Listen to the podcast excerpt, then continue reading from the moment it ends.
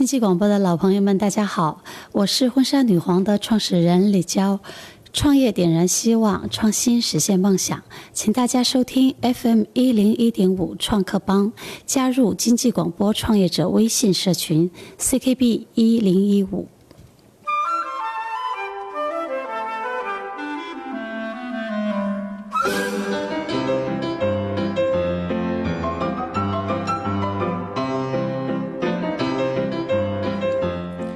Hello，大家好，欢迎锁定调频 FM 一零一点五，收听重庆经济广播创客帮节目。关于创业，我只过百分之一的生活，无论成功与失败。啊，那么在这个时段呢，每天晚上的二十一点。哎，二十点到二十一点，就由斌杰跟大家一起聊创业。那么，咱们创客帮节目每周都会邀请三位的优秀创业者做客直播间，分享他们的创业经历和项目。那么，另外两天时间呢，斌杰将会为大家请来商界的评论员，一起聊一聊创业的方法论。那么还有一天呢，咱们啊就由我为大家精心整理世界顶级创客以及中国优秀创业者的精彩故事、精彩的创业故事，与大家一同分享。一周。周一到周五是咱们的直播时间，周六到周天是录播时间。欢迎大家在这个每天晚上的啊八点到九点，一定要把收音机、把你的车载收音机，还有咱们的蜻蜓 FM 啊、喜马拉雅 FM 啊，全部锁定咱们重庆经济广播调频 FM 一零一点五。大家一定要记住。那么，如何加入经济广播创业者微信社群呢？办法很简单，用你的手机打开微信之后，直接添加好友 CKB 幺零幺五。添加这个好友的名字叫创兄，创业路上不孤单。添加了好友之后，大家就可以加入到创业者微信社群当中，让你的创业之路真正不孤单。那么今天呢，创客帮为大家请来的这位嘉宾呢，他是谁呢？呃，我们都知道哈，一对新人结婚，他们肯定需要，呃，在新娘需要买一身婚纱穿，或者是租一身婚纱穿。那么这样的婚纱在重庆，我们去哪儿找呢？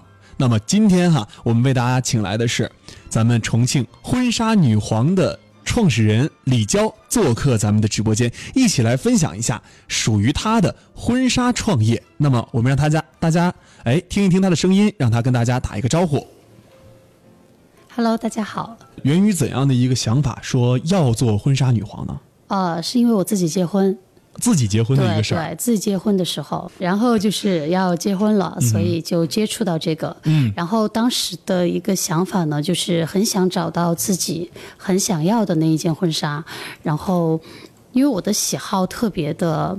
特别的极致，就是我不喜欢不喜欢太复杂的东西，嗯，然后我很喜欢很简单很极致的，嗯，但是当时的市面上可能没有没有定制这个说法，然后也不能找到我完全要求的很素雅的那那样的婚纱，嗯，呃，那些婚纱上都会有一点装饰，但是我就是想一点装饰都没有，纯白。对，哦，然后缎面的，然后一个小拖尾，就是嗯很素净的那种感觉，我觉得很干净。嗯，然后就找不到，找不到，然后呃，但是最后婚还是结了，然后婚纱还是穿了。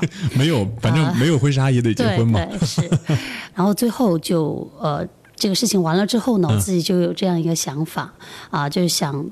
开一家婚纱店，因为我觉得是，其实每一个新娘她可能对她梦里的那一件嫁衣都有不一样的，呃，一个想法，嗯啊，所以我觉得我们可以做这样的一个事情来满足他们的一些想法。刚才你提到的两点，呃，两点哈，为什么要做婚纱女皇？嗯。一个就是说自己结婚的时候，呃，苦于说很难找到自己中意的婚纱，对，啊、没有定制这一说，嗯，啊，还有第二点就是说，我觉得婚纱这个创业项目比卖其他衣服要轻松的多一些。对，最开始是最开始是这样认为的。误区，对，呃，学习婚纱这个创业有跟别人取过经吗？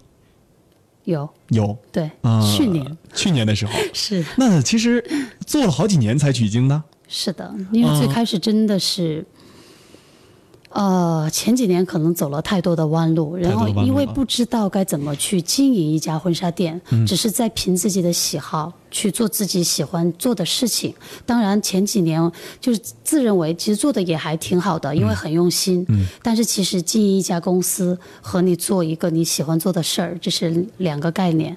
所以去年在碰到一些真的是我的贵人之后啊，我才觉得才知道一家婚纱店是是该怎么去做贵人怎么跟你说的？啊，太多了。那他给你提供了怎样的黄金的点子？现在实施了的，其实不是点子，嗯是他把我的思路已经给我打开了，然后把我的思路理得非常的清晰。嗯我知道就是要使劲儿嘛，我知道往、往哪儿去使劲儿。你给我们简单讲解讲解呗。能不能说有一个说思路上的整理？比如说哪一个哪个方向让你觉得呃他说的对？最开始可能是他问我一些问题，我每一个都答不上来。嗯他问你什么问题因为我之前没做，呃，包括一些店里数据的东西，我没有去统计过。嗯对，因为凭喜好在做嘛。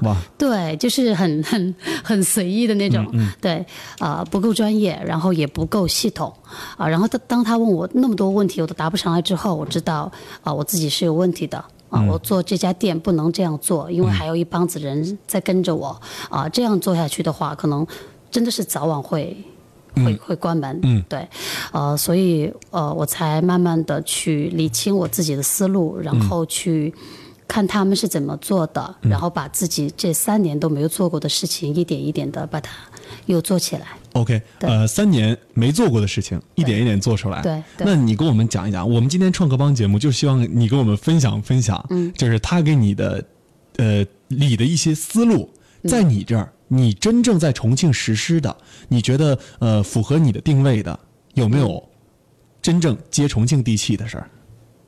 呃，可以分享分享吗？呃，因为他给我的思路很多，然后呃，我先说一下服务方面吧。哎，对，对啊，呃，其实说实话，我有一点做的特别不好，就是以前很多老顾客，其实我们对客人的服务是一直很好的，嗯。啊，然后对他们的态度也是很好的，嗯。呃，然后和他们沟通也是很愉快的，嗯。但是这个结束了之后呢，因为我觉得我自认为我的情商不够高，所以。在这个就是他们结完婚之后，嗯。我们没有去和老客户进行一些联系、一些维护，从来没有。哦，所以对我这第一个第一个感觉就是，我那三年我真的是那么多客人那么信任我们，帮我们介绍，但是我们没有很好的去回馈他们。你们没有把这个圈层建立起来。对，没有，嗯完全没有。然后现在在重庆，你怎么做的？把这个圈层如何建立的？呃，然后从去年下半年才开始，嗯啊，浪费了那么久的时间之后，然后才开始，就是因为有很多客人其实和我们相处好之后，他们是就是很自愿的在帮我们介绍他们的朋友啊，对对对他们的家人呐、对对，呃，再到我们这里来，然后现在我们会呃。建立的关系可能会比较比较频繁一些，就不是说结完婚之后咱们俩就没有联系了。嗯，对我们可能会呃好一点的顾客关系哈，我们可能会约出来吃饭。哦，啊，我们可能会呃，在过年过节的时候，可能会有一些小礼物、小惊喜啊。其实我本来是喜欢做这样的事儿的，但是以前会觉得很尴尬，觉得不好意思。对，啊，包括就是以前不不愿意上节目嘛，也是。就是给自己设限太多东西，然后不去做。但其实现在就是打破我的很多设限。我觉得什么事情只要有这个想法都可以去做。哎，对啊，对，包括给他们就准备礼物、准备小惊喜，就提前不让他们知道，然后在比如说之前五二零的时候，然后就呃去给呃客人送一些小礼物，然后出现在他的办公室门口。其实看到他们特别惊喜的那个表情，其实我心里是很开心的。嗯嗯，啊，所以呃。所以现在我们这种小细节做的比较多 OK 而且也就是说服务到细节上面去。对对，嗯，那在这个服务到细节上面去，这是一点。那么另外一个就是说，你用心为顾客服务嘛，啊、现在可能每一个季节他所需的，来到店里面、啊，他可能需要一些冷饮啊，比如现在夏天很热，对啊、可能这是都属于服务。那服务。婚纱女皇能够超越说别的品牌，就是说能够立足于重庆，它的最根本的核心是什么呢？在你看来，呃，我觉得其实现在每个公司都一样，最根本的核心还是在产品。产品，对，你的产品跟别人的产品有什么不同？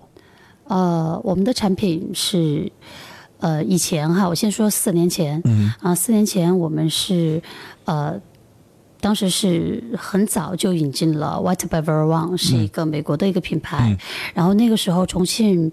就大多数新娘是对品牌没有概念的，嗯，呃，她不知道，呃，就是婚纱还有品牌，嗯，她觉得婚纱可能就就是市场上大家都都这样，嗯，然后嗯，她也不知道好的品牌可以给她带来一些什么，啊、对，所以其实婚纱是一件很神圣的东西，它是有，呃，怎么说？它是有很多很多很多内容内涵，对对哎对，就在在里面的，承载了很多内涵哈。对，所以我觉得我们可能就是越做到后面，我越觉得其实可能大家重视这个东西，重视仪式感的这样一样一一一件物品，我觉得比我去卖婚纱，比那个我觉得更重要。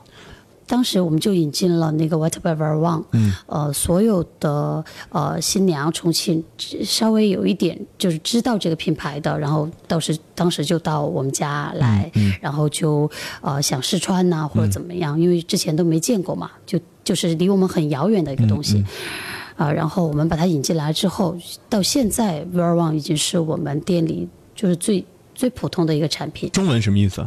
啊。王薇薇，哦，对，她是世界级的婚纱女王，哦对对，王薇薇，啊，然后。呃，这是我们引进的第一个产品。然后那个时候呢，我们就觉得是不是现在我们可以做一些跟别人不一样的东西啊？所以我们就不停的在找找全球各地的婚纱品牌。对，到现在我们家大概有二十几个婚纱品牌。呃，一开始的时候，可能这些品牌在中国还是不为人知的哈，就是很少有人知道，对，会四年前真的是哎，会慢慢的培养一个习惯。对，就是说越来越多的新娘。你觉得这样的习惯的培养嗯是源于什么呢？呃，你说新娘们越来越多的知道，嗯，越来越知道这些。国际性的婚纱品牌，呃你感觉是源于什么呢？是不是这个圈子的生态环境呢？呃，也算是，我觉得大的趋势是一个方面。嗯啊，就是我觉得，呃，因为说实话，重庆的那个发展可能比北上广。啊，会稍微晚一些，会受到他们的影响。嗯啊，或或嗯，还有就是全球领先的婚纱品牌，他们今年的风格可能都会影响到所有所有呃婚纱啊、厂家，包括呃中国的一些婚纱设计师，他的设计风格都会跟着那个、那个去。啊，呃，这个是一个比较比较正常的事情。嗯啊，然后嗯、呃还有一点呢，我觉得就是大家对自己呃的这个事情。结婚这个事情，越来越重视了，嗯，所以他们的习惯在慢慢改变，嗯，对，那这个不其实也是源自于说现在的生活水平提高嘛？对对，嗯，是的，呃，那刚才你说到一个点哈，就是说你现在做的婚纱越来越偏向于高端，越来越偏向于高端。是的，呃，甚至我看到之前的一个报道啊，说你已经把那个终端的店给关关门了，是的，是吧？之前经营了四年，在解放碑的店给关门了，现在都在保利那边做高端婚纱。哎，我觉得这个点很有意思。那待会儿这个点呢，我们就留在下半段的时间，让李娇跟大家一起来分享。好的。那咱们上半段的时间跟大家聊到这儿哈，啊、刚才我们也聊到了，说他的情怀呢，源自于自己结婚的时候，真的很想要一件简简单单、非常素朴、非常漂亮的白色婚纱，但是很难找到，又觉得婚纱这个行业其实看起来，哎呦不错啊，不用换季，一年就一套衣服就 OK 了，还是挺轻松的。呃，这样一个情怀进入到这个呃婚纱的创业的呃一个一个竞争当中哈，一个创业项目当中，我们创客帮节目再跟大家说一下哈，在上半段时间就到说到这儿，那么下半段时间我将跟李娇一起聊一聊他为何把婚纱定位到高端这一层次。那么如何加入重庆经济广播创客帮微信社群呢？办法很简单，用你的手机直接打开微信，在微信的右上角点击加号，点击添加朋友，输入咱们微信社群的号码 ckb 幺零幺五 ckb 幺零幺五，添加创兄，创业路上不孤单为你的好友，让你的创业路真的不孤单。那么我们下半段时间接着。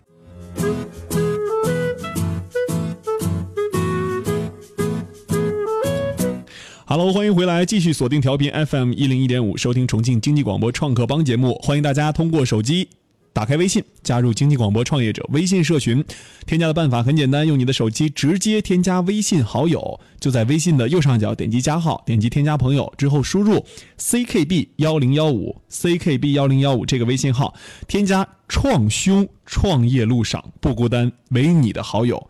那么加入。咱们经济广播创业者微信社群，加入到社群当中之后呢，我们的社群里面有创业导师、天使投资人，还有咱们孵化器的负责人，以及知识产权和财税方面的专家，帮大家帮各位创业者解答疑问。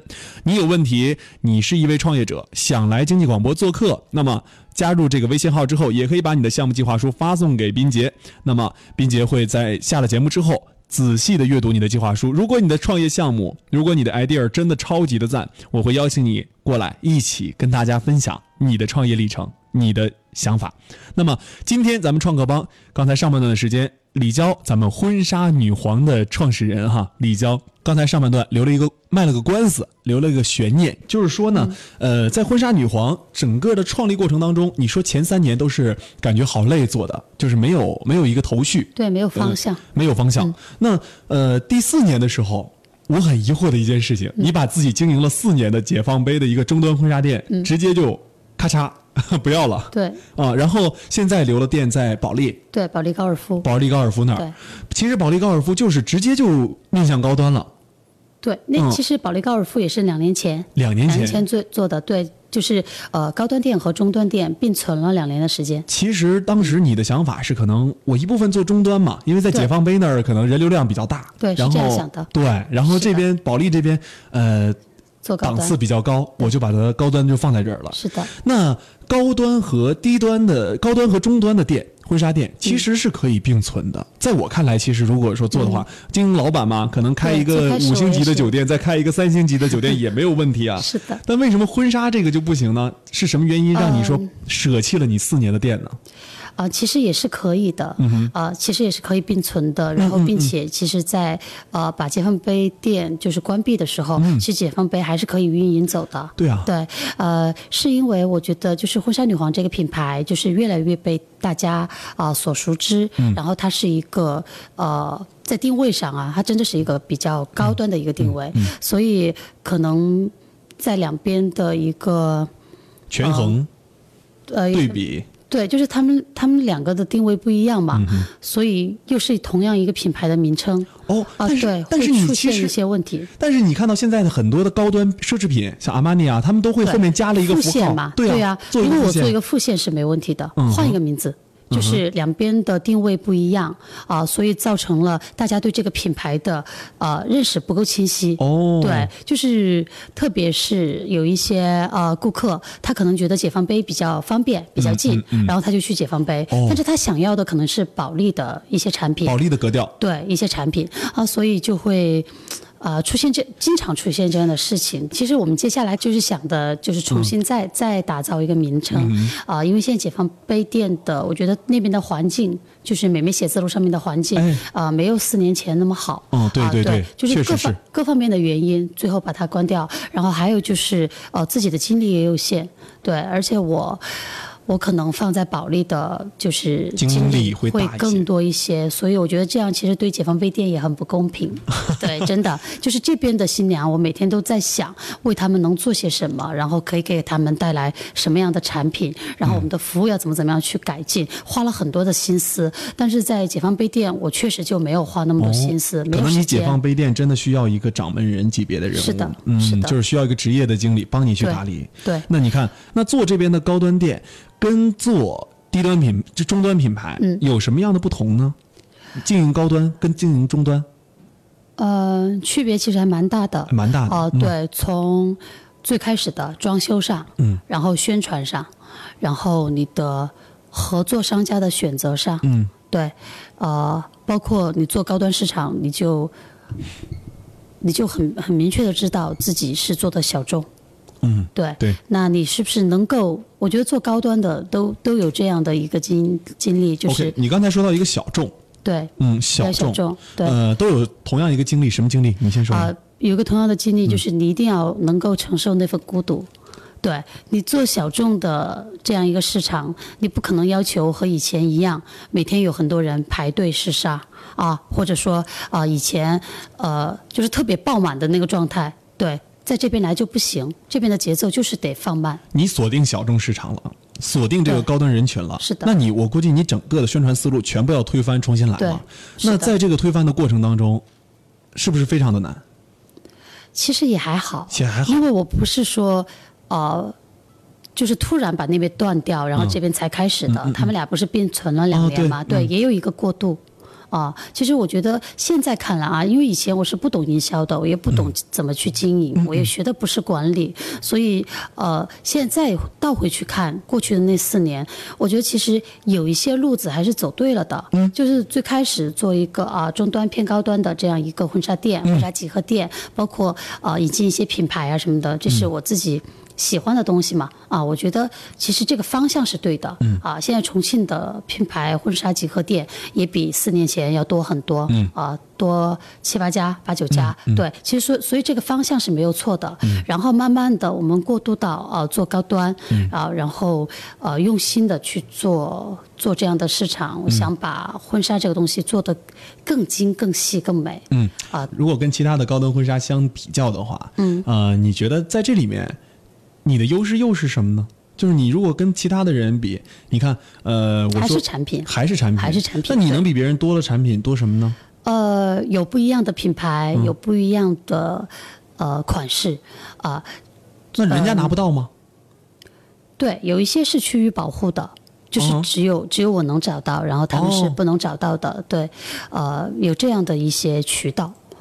哦，当然，别人家也有我们没有的东西啊。对对对对对，你说这个对。对，这个是有差异化的，因为我觉得，其实作为呃呃一个挑款师来说，嗯，对我自己给自己安了一个头衔，就挑款师。呃，我觉得作为一个挑款师来说，可能嗯，一个品牌它一年可能会出呃一百件产品、八十件产品、六十件产品，然后怎么样我们才能找到客人需求的那一类？然后怎么样才会去？我我觉得这个跟审美有关吧，嗯，跟审美有关。对，其实你刚才无意中就说了自己的一个壁垒嘛，就是说你就是壁垒，就是说我的审美就是壁垒，对不对？就算算是对，就是我喜欢的东西啊，可能大家也会接受。就是我哎，我我看上这个了，这跟这么多年的经验也有关系。对啊，就是可能别人家挑出来的东西，别人可能还不太喜欢，那我们就挑一个，哎，一挑。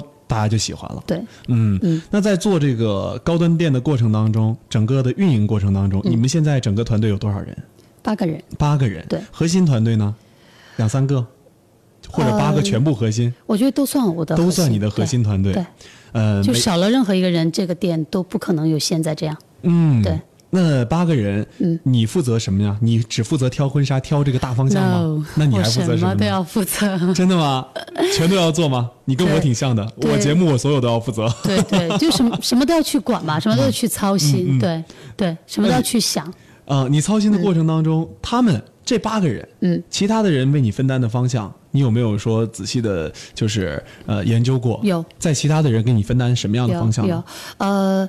呃，我们有专门做网络推广的，嗯嗯，啊，然后我们有专门做市场渠道的，嗯，然后我们有专门的文文案和美工，因为要，因为我我要求比较高，所以我外包我是。接受接受不了，绝对接受不了，因为他做不了我想要的东西。嗯啊，然后还有就是我们的那个礼服师团队，对，现在我也是对他们也特别满意。嗯，对，呃，就是我今天都还在和他们聊天，都还在说，就是我们这个团队真的是只有我一个人的话，他会发展的速度非会非常非常的慢。哎，呃，需要他们和我一起。对，这一批人是从之前解放碑一直跟着你做的吗？呃，没有。我想知道你一开始员工是吗？啊，对，你的老员工能占比多少呢？呃，这是我的一个短板，就是呃，最长的一个员工就是三年多，但是就只有他一个。哦，对，其他的都是去年下半年。真的是我以前不会带团队，所以我我呃。被我自己弄丢了很多很好的朋友，朋嗯，对对，很好很多很很好的人才，可能被我自己弄丢了。所以我从去年我说从去年下半年开始嘛，我真的才知道该怎么去带团队，我才知道团队是需要去带的。哎，所以我就回到说刚刚才说到这个团队这一点，因为每个初创公司我都会跟他聊到团队建设，在你的团队建设当中，你觉得现在刚才你说了你之前不会带团队，对，那现在你。组织整个团队，你觉得什么最重要呢？我觉得把他们当成自己的家人。哦，这个其实，这个其实我们大家都知道，哈，把他当成自己的家人。但是我觉得你只要有这样的观念，他们会感受到的。你有没有落到实处过？呃，比如说，呃，很从小的方面来说，过年过节啊。呃，可能会有一些呃表示，然后我们每个月会出去团建，嗯，对，因为我们的团队全是九零后。哦全部是九零后，对我就对找点的嘛，你看，所以，所以大家其实很嗨得起来。哎对，其实以前我没有去发现他们能够嗨得起来那个嗯面方向，那个那个面。然后现在我发现了，我就知道该怎么和他们一起去玩。哎，你跟我们之前的一位创业者很像哈，嗯带九零后团队，你知道是谁吗？去约旅行的张庆，哦，我不知道你听没听过他听过哈？听过，嗯哎，他的团队一律都是九零后，而且他管理的特别好，嗯啊，我不知道你在用九零后、使用九零后的这个团队的时候，你是怎么样一个考虑呢？呃，其实。呃，也是我之前的老师跟我跟我就提提点我的，因为以前我们的团队其实八零后还蛮多的，但是其实现在我们的顾客群体是九零后，我必须要知道我的顾客他们在想什么，他们喜欢什么，对，哦。我必须要了解到用户的需求。哇，现在你的顾客群体都已经是九零后了，对呀、我才发现对呀、自己老了 是的，才发现所以90后已经所以结婚了我觉得、嗯现在他们给我带来的东西也很多，给我带来的灵感也很多。嗯他们会说一些我没有看过的东西，我没有听说过的东西。我之前问过张庆的一个问题，我同样也问你哈。我之前问过他，我说九零后的团队难不难带？因为我觉得九零后给人的印象里的感觉是什么呢？是是 fashion，是比较欢快那种的，嗯啊、但是让他们沉下心来做事情，你真的能做到吗？你用什么样的方法做到让九零后的团队能沉下心做事情，能把这个婚纱女皇做好，而且做的是高端店哦？嗯，呃一下抛了 N 个问题，好，我要先回答哪一个？你 先回答第一个嘛。第一个是什么？就是我们的九零后团队打造这样的九零后团队，你你怎么样能放心呢？呃，其实我以前可能也有这个顾虑，嗯我觉得可能九零后给大家的感觉就是喜欢玩儿哎啊，对，呃，工作就是敷衍啊，我上班下班完之后，然后这个事情就不归我管了。对，对其其实我觉得这是大家的一个误区。对，但是这个误区，你如何把这个就是他们的这个神，就是这他们的想法哈，嗯全部引到这个工作上面来，你怎么做的呢？嗯、其实我并不要求他们的一门心思全在工作上，我不我不这样要求。嗯那你怎么要求我觉得他们该有自己的生活。对，那是肯定的呀。对，然后我在上班的时候和下班的时候，可能我的状态也会比较不一样。嗯，对，上班的时候我是比较认真的，嗯他们还是知道我是比较认真的。然后我和他们沟通，和他们交流，我可能不一定会全去说。你必须要怎么怎么的去工作，其实你强迫他们去工作，这是没有用的。嗯，他永远都是在为你工作。嗯，这个样子我们不管是做事情也好，还是做店也好，都不可能做得好。要让他们真正的意识到，对我要我要为我自己，嗯，去怎么怎么怎么怎么怎么样。然后现在我觉得我团队的，我觉得他们现在已经很成熟了，嗯，对，就是他们知道我为什么要这样做，我这样做的目的是什么，而不是我真的是一天哦，就是老板让我做的，所以我要这样做。这个样子，他完成任务永远都完成不好。那说明你待遇也好啊。待遇还好吧，其实也也没有也没有很好，对。那他们，那你说九零后吧，如果你待遇不好的话，怎么能够让他哎也不是不好啊，只是说也没有说特别特别哦。的夸张，也没有到那个那个程度。但其实你其实你不是初创公司，但你是也是属于创业公司嘛？还是算对，算算初对，因为我醒得晚嘛，对，所以还是算前之前都是沉睡的沉睡的猫咪，现在是醒来的雄狮。也没有还好。那我们、我们刚才说到哈，第一个问题说九零后这个团队可能给别人的感觉是非常的活跃，然后不会扎扎实实的去沉下心埋埋头到工作里面。嗯然后你告诉我们说，可能不会让他们把百分之百的精力付出到工作上面，可能也会说有一些娱乐，但是有自己的对你，可能会带着他们一起玩儿。对，是的，哎，对。那说到这一点，说我第二个问题就是说，九零后打造高端婚纱店，嗯，那你会选择选择什么样的九零后去经营高端婚纱店呢？因为九零后他可能，呃我觉得他们接触并不矛盾啊。呃，为什么呢？为什么矛盾呢？我觉得很矛盾，因为他为因为首先，我如果从学校出来，嗯我在学校接触的东西必定不是高端的产品。嗯嗯，然后出来了之后，如果让我去经营一家婚纱店的话，这家婚纱店定位是高端的，服务人群是高端的，从礼仪到客户到打电甚至打电话的一个细节，对，哎，都是非常要注意的。嗯那把他们从学校这个引到这个上面来，这也很费功夫的。嗯嗯是，呃，我觉得我愿意去培养。那你怎么去培养？你你你用了什么样？用课程吗？不会吧？嗯、不是课程，但是会有一些基础的培训。就来来电之后，啊、我们的整个接待流程啊、包括我们该怎么去说话，该怎么去和客人沟通，对我们该怎么去清楚的知道客户的需求，然后我们为他去推荐。这个我觉得跟婚纱专业有关的东西，我们都会去统一的这样去培训。你招的学生是从大学招吗？不是不是不是从大学招，不是不是也是要从社有工作会经验的，其实我们的作经验的。对九零后，但是他是有工作经验的。哦，呃，你选择员工的标准是什么？呃，颜值高，然后对，呃，颜值高，然后呃呃，善于沟通。善于沟通。对，不不光是和顾客，和我也、也也要也要，就是大家能要玩到一起。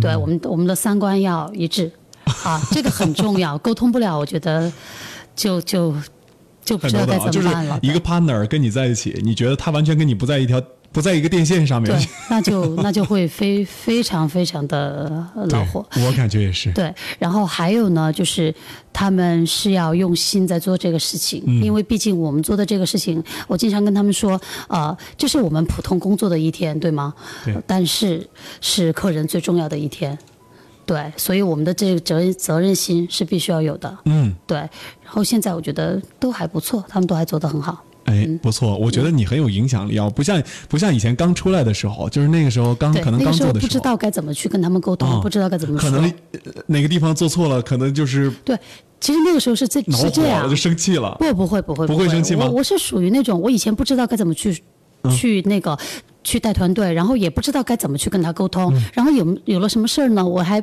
不知道该怎么去说，哦我生怕就是说了之后他们会不开心。会怎么样？会怎么样？就顾虑的其实很多、啊！但是我现在其实知道，其实我觉得我的团队的就是九零后的成员都非常优秀，嗯他们是愿意提高的。你有什么你跟我说，我可以接受。哎，我们最后再说说你的现在一个小创新点哈。嗯刚才我们说了带团队，我们最后说一个小创新点。我在朋友圈里也帮你转发了那个，啊就是那个新娘直播间是吧？对谢谢哎，那个东西是你们什么样的一个创意呢？源于呃，其实我们做事情，我觉得真的有时候就是灵感。我我就是一开始哎，一开始看新娘直播间，我还真的不知道她是干什么干嘛的是对，嗯，你能给我们讲讲吗？呃，先说我们是怎么有这个灵感的。哎对对对啊然后呃是这样，是我们有几个朋友，就是平时也玩的比较好，大家在一起，然后呃吃饭和玩的时候，然后就。提了这样一个灵感，然后大家就觉得，哎，这个还蛮有意思的呀。什么灵感啊？啊、灵感就是 呃，客人呃在筹备婚纱的呃对。呃，就是在选婚纱的过程中，其实这个过程是很辛苦的，没错对，然后这个时候，她如果带老公一起的话，其实这个时候才是呃 first look，、就是以前经常经常说她的看她穿婚纱的第第一一眼嘛，眼对、对。好，然后其实现在才这个这个时候才是，但这个时候呢，很少会有摄影师去抓到。这个表情，老公的这个表情，好，还有就是新娘第一次穿婚纱的那种激动啊。其实，在她婚礼典礼当天，她已经不是第一次了，所以那个那个不是最真实、真真实的，对，所以我们就觉得。哎，这个还蛮有趣的。然后大家其实大家平时都都比较忙，但是呢，就觉得愿意把自己的闲暇的时间拿出来、来做这样的一个事情。对，觉得这这个是可能才是我们做这份工作的意义啊。然后就大家商量了之后，觉得啊还可以。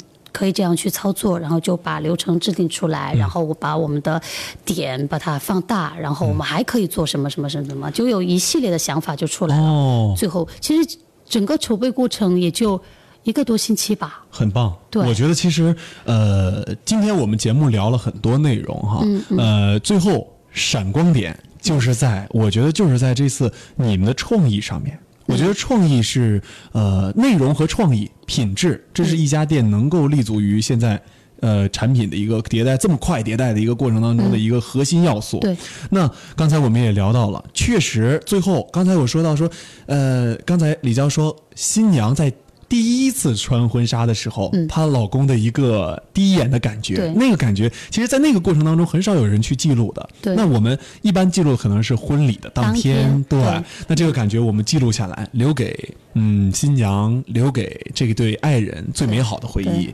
那么今天真的很感谢李娇能够做客重庆经济广播创客帮的直播间，谢谢。一起来分享她的 idea，她的创业经验。那么明天同一时间晚上八点到九点，继续锁定调频 FM 一零一点五，收听重庆经济广播创客帮节目。也欢迎大家加入创客帮的微信社群，用你的手机微信直接添加好友 CKB 幺零幺五。我们明天晚上再见。北京时间二十一点整，年轻什么都有可能，不要让自己太过沉重的前行。